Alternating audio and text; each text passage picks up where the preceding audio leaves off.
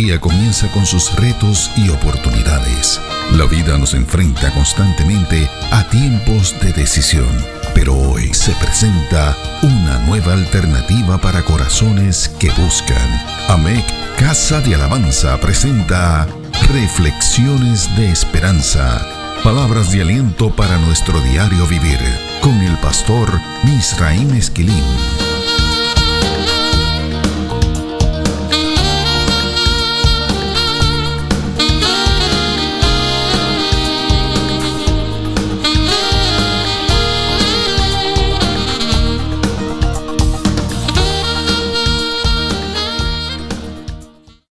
Recibe bendiciones del Señor. Los primeros dos capítulos de la carta del apóstol Pablo a la iglesia que estaba localizada en la ciudad de Éfeso nos han cautivado. Esos capítulos nos han motivado a estudiar varios temas. Entre estos encontramos la alabanza, el poder que desata la oración, la misericordia de Dios, la esperanza del creyente, la herencia de los santos, el poder de la resurrección, entre muchos otros. En las reflexiones más recientes hemos sido convocados a analizar los conceptos que este apóstol utiliza en esta carta para definir la iglesia. Hemos visto que Pablo nos ofrece en esta carta una eclesiología intensa y profunda. Pablo ofrece en la carta a los Efesios descripciones operacionales de la iglesia, descripciones del carácter de ella, y al menos, hasta ahora, una descripción de la composición de la iglesia y de su tarea. Algunas de las descripciones operacionales incluyen la definición de la iglesia como cuerpo de Cristo, como edificio de Dios y como templo santo en el Señor. Ahora bien, hay algunas preguntas importantes que tenemos que considerar. Por ejemplo, ¿qué aplicaciones prácticas pueden desprenderse de estos datos eclesiológicos? ¿De qué manera nos ayuda a saber que la iglesia es el cuerpo de Cristo y que Él es la cabeza de la iglesia? ¿Qué elementos de transformación puede producir saber que la iglesia es el edificio de Dios y templo santo en el Señor?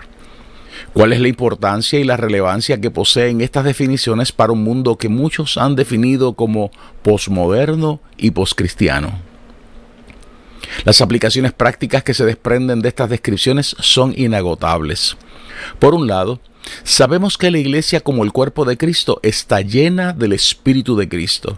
Por lo tanto, es Cristo como cabeza de la iglesia el que le da vida, porque la Biblia dice que los miembros de ese cuerpo fueron creados por nuestro Señor. Así aparece en Efesios capítulo 2 y verso 10. O sea, que estamos vivos en Cristo y por Cristo. Vivimos para Él. Tal y como dice el apóstol Pablo en su carta a los romanos. Romanos capítulo 6 y verso 11. Así también vosotros consideraos muertos al pecado, pero vivos para Dios en Cristo Jesús, Señor nuestro. Ese texto bíblico es claro. Los creyentes estamos vivos para Dios en Cristo, para servir a Dios en Jesucristo, como traduce la versión bíblica Palabra de Dios para Todos este verso bíblico. Antes estábamos muertos por el pecado, y ahora disfrutamos de la vida porque, como dice Primera de Juan capítulo 5 y verso 12, el que tiene al Hijo tiene la vida. El que no tiene al Hijo de Dios no tiene la vida. Al mismo tiempo, saber que la iglesia es el cuerpo de Cristo y que Cristo es Dios, entonces nos deja saber que no puede existir un mundo poscristiano ni posiglesia. Eso sería un oxímoron, porque Cristo es eterno. Él es Dios. Y como dice la palabra, en Dios no hay mudanza ni sombra de variación. Escuchemos como lo dice la carta de Santiago en el capítulo 1, los versos 17 y 18. Toda buena dádiva y todo don perfecto desciende de lo alto, del Padre de las Luces, en el cual no hay mudanza ni sombra de variación. Él de su voluntad nos hizo nacer por la palabra de verdad, para que seamos primicias de sus criaturas. La conceptualización de un mundo poscristiano y posiglesia contradice la eternidad de Dios y la esencia misma de la palabra santa. Dios en Cristo, eterno, santo, majestuoso y sublime, no puede cambiar. La Biblia dice que Él es el mismo ayer, hoy y por todos los siglos. Jesucristo es el mismo ayer y hoy y por los siglos.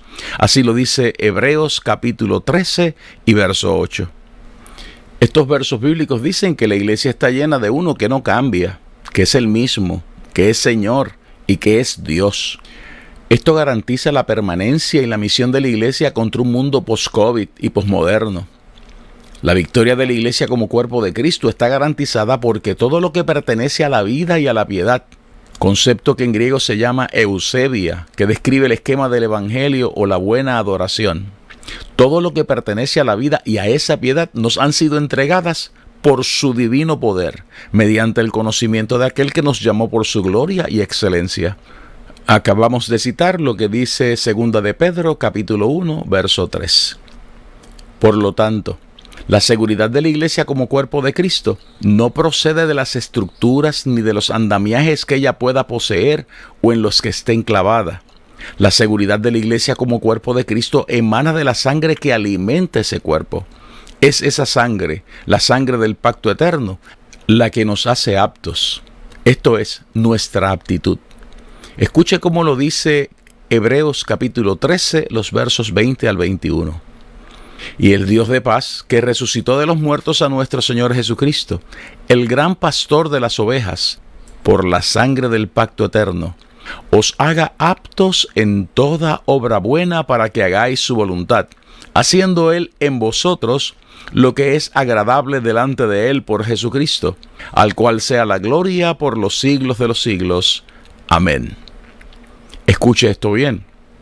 Este pasaje bíblico dice que nuestra aptitud nuestras capacidades para operar competentemente en una determinada actividad, las cualidades que nos hacen adecuados para cierto fin, nuestras capacidades y disposición para el buen desempeño, nuestra suficiencia o idoneidad proviene de la sangre que pagó por los miembros de ese cuerpo.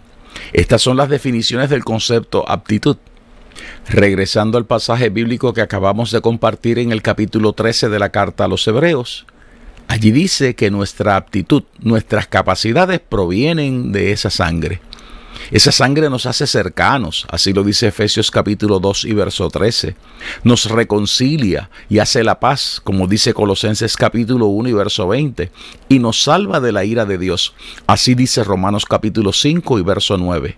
Esa sangre, la sangre de Cristo, también nos hace aptos. O sea, que es Cristo el que nos hace competentes como iglesia del Señor y su capacidad para hacer esto es eterna. Por lo tanto, no puede existir un mundo post-iglesia ni post-cristiano. Al mismo tiempo, la iglesia como cuerpo de Cristo es santa porque la cabeza de la iglesia es santa. No somos santos porque podemos serlo con nuestras propias fuerzas. Somos santos porque el sacrificio de Cristo nos santifica. Así dice Hebreos capítulo 10 y verso 10. Somos santos porque el Espíritu Santo nos combina, nos dirige y nos empodera para que podamos vivir separados para Dios. Por lo tanto, la iglesia como cuerpo de Cristo no puede operar sin santidad. No se trata de la santidad litúrgica ni legal que han sido definidas y puestas en práctica a través de muchos siglos. Se trata de la convicción que produce la fe. No queremos contaminar el cuerpo de Cristo. Sabemos que estas aseveraciones generan otras preguntas. Una de estas es la siguiente. ¿Por qué hay iglesias que desaparecen? La respuesta a esta pregunta no es muy complicada. Pueden desaparecer las congregaciones, pero la iglesia no desaparece. No olvidemos lo que dice el Evangelio. Dios es capaz de levantar de las piedras hijos de la promesa que le hizo a Abraham. Verifique esto en Mateo capítulo 3 y verso 9 y en Lucas capítulo 3 y verso 8.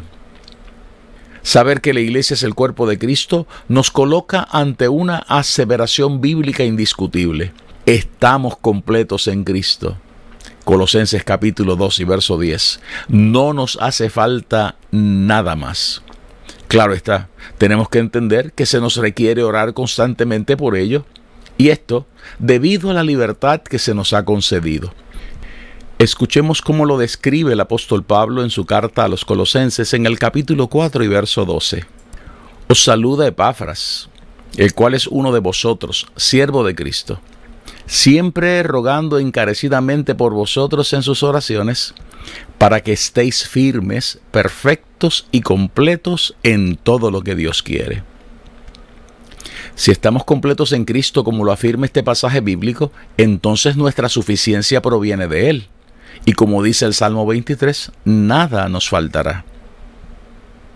Una de las conclusiones a las que llegamos es que la iglesia está completa porque está llena de la gloria de Cristo.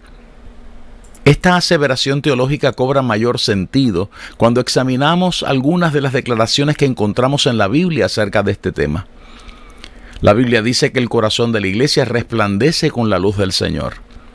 La Biblia dice que esto ocurre para que seamos capaces de conocer la gloria del Padre que resplandece en el rostro de aquel que es la cabeza de la iglesia.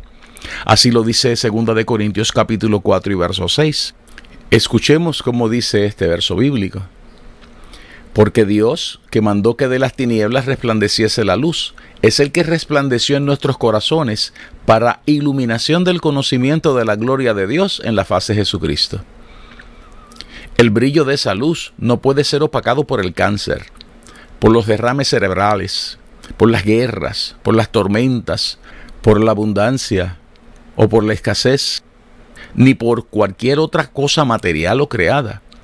Ese brillo no puede ser disminuido ni opacado por las tinieblas producidas por la incertidumbre, ni siquiera aquellas que genera un mundo post-COVID o por un mundo en guerra. Al mismo tiempo, esta descripción de la iglesia afirma que la iglesia como cuerpo de Cristo tiene que verse a sí misma como una unidad y no como una serie de fragmentos pegados al azar. La iglesia posee una sola cabeza que se llama Cristo. La iglesia es también un solo cuerpo. Así la describe el apóstol Pablo en su carta a los Efesios, en el capítulo 4. Escuchemos el verso 4 y el verso 5 de ese capítulo.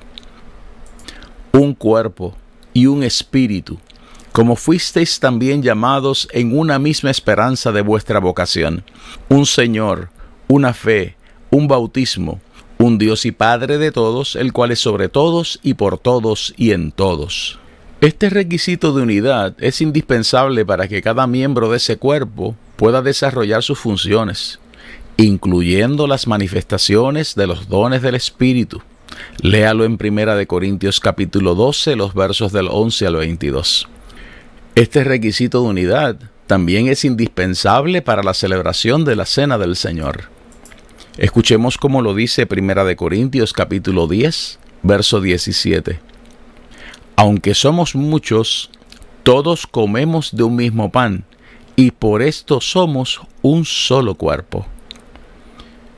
Este requisito, el de la unidad del cuerpo de Cristo, forma parte de las peticiones que nuestro Señor levantó en el jardín de Getsemaní cuando intercedía por nosotros. A continuación un bosquejo de algunas de sus peticiones al Padre. El Evangelio de Juan en el capítulo 17 y verso 11 dice, para que sean uno así como nosotros. En ese mismo capítulo, el verso 20 dice, Mas no ruego solamente por estos, sino también por los que han de creer en mí por la palabra de ellos. Verso 21 de ese mismo pasaje bíblico, para que todos sean uno, como tú, oh Padre, en mí y yo en ti, que también ellos sean uno en nosotros, para que el mundo crea que tú me enviaste. Verso 22. La gloria que me diste yo les he dado, para que sean uno, así como nosotros somos uno. Verso 23 del mismo capítulo 17 del Evangelio de Juan. Yo en ellos y tú en mí, para que sean perfectos en unidad, para que el mundo conozca que tú me enviaste y que los has amado a ellos como también a mí me has amado. Este pasaje del Evangelio de Juan es específico. Se trata de alcanzar una unidad como la que existe en la Trinidad. Este pasaje enfatiza que se trata de una unidad que tienen que mantener aquellos que van a creer. Este pasaje enfatiza que esa unidad es la demostración evidente y convincente de que el mensaje del Evangelio es real. Además, este pasaje bíblico subraya que la gloria de Cristo ha sido dada para mantener y sostener esa unidad. O sea que la iglesia que no está unida ha perdido la gloria de Cristo. Este pasaje dice que no se trata de cualquier clase de unidad, se trata de una unidad perfecta, una unidad con propósito y metas definidas. Debemos entender que esta oración, la que aparece en el capítulo 17 del Evangelio de Juan, posee varias peticiones que a su vez están compuestas por peticiones particulares. Estas son peticiones que Jesucristo le hace al Padre y que no pueden ser separadas cuando son estudiadas. El primer segmento de peticiones aparece desde el verso 1 hasta el verso 11. El segundo segmento de peticiones aparece desde la segunda parte del verso 11 hasta el verso 16. El tercer segmento, desde el verso 17 hasta el verso 19. El cuarto segmento, desde el verso 20 hasta el verso 23. Y el último segmento, el verso 24. Hay un compromiso final de Jesús en los versos 25 y 26. En ese cuarto segmento o cuarta sección, los versos del 20 al 23, Cristo identifica a aquellos por los que está intercediendo. Es interesante que en el verso 9 de ese capítulo 17, Cristo excluye a un grupo dentro de la petición que hace por aquellos por los que le pide al Padre. Oiga como dice ese verso 9. Yo ruego por ellos, no ruego por el mundo. Sin embargo, los incluye, ese grupo excluido es incluido en los versos 20 y 21. Mas no ruego solamente por esto, sino también por los que han de creer en mí por la palabra de ellos, para que todos sean uno, como tú, oh Padre, en mí y yo en ti, que también ellos sean uno en nosotros para que el mundo crea. Una pregunta que cabe aquí es la siguiente. ¿Qué implicaciones posee la gloria de Dios en este pasaje? No olvidemos que este pasaje dice en el verso 22, la gloria que me diste, yo les he dado para que sean uno, así como nosotros somos uno.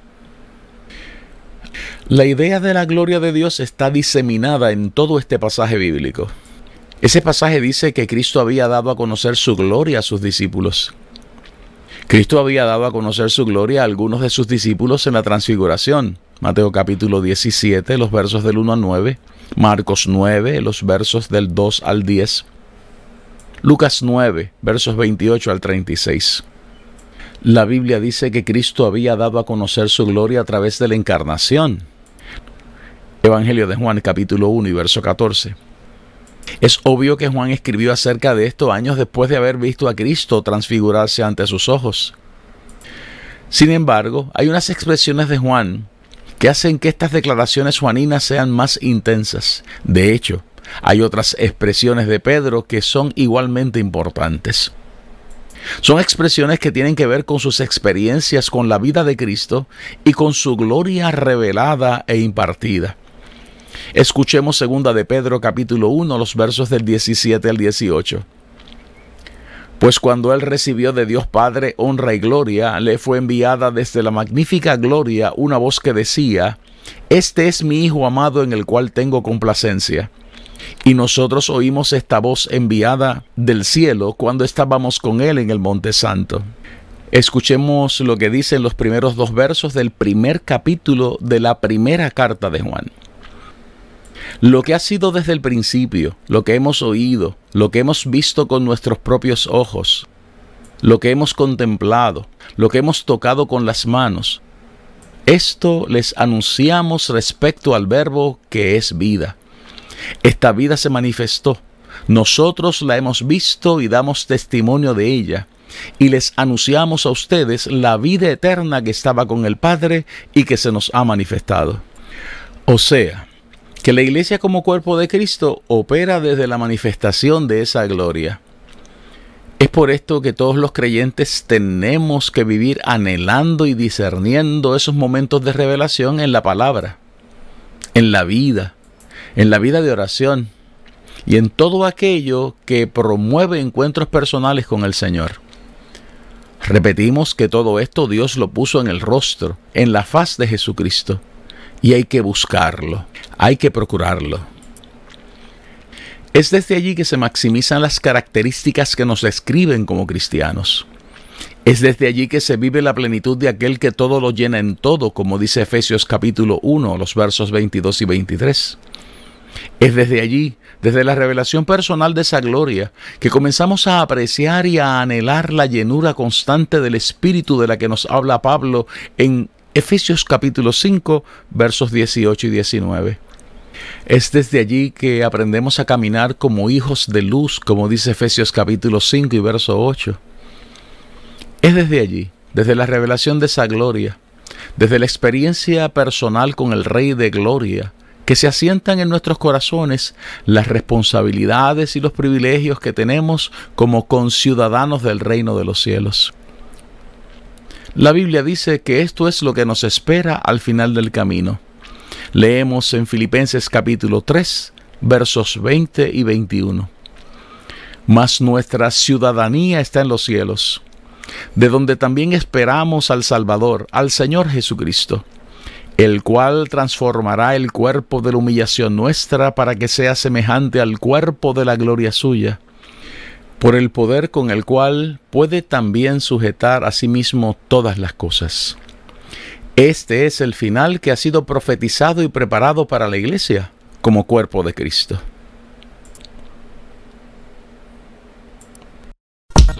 Reflexiones de Esperanza fue una presentación de AMEC Casa de Alabanza.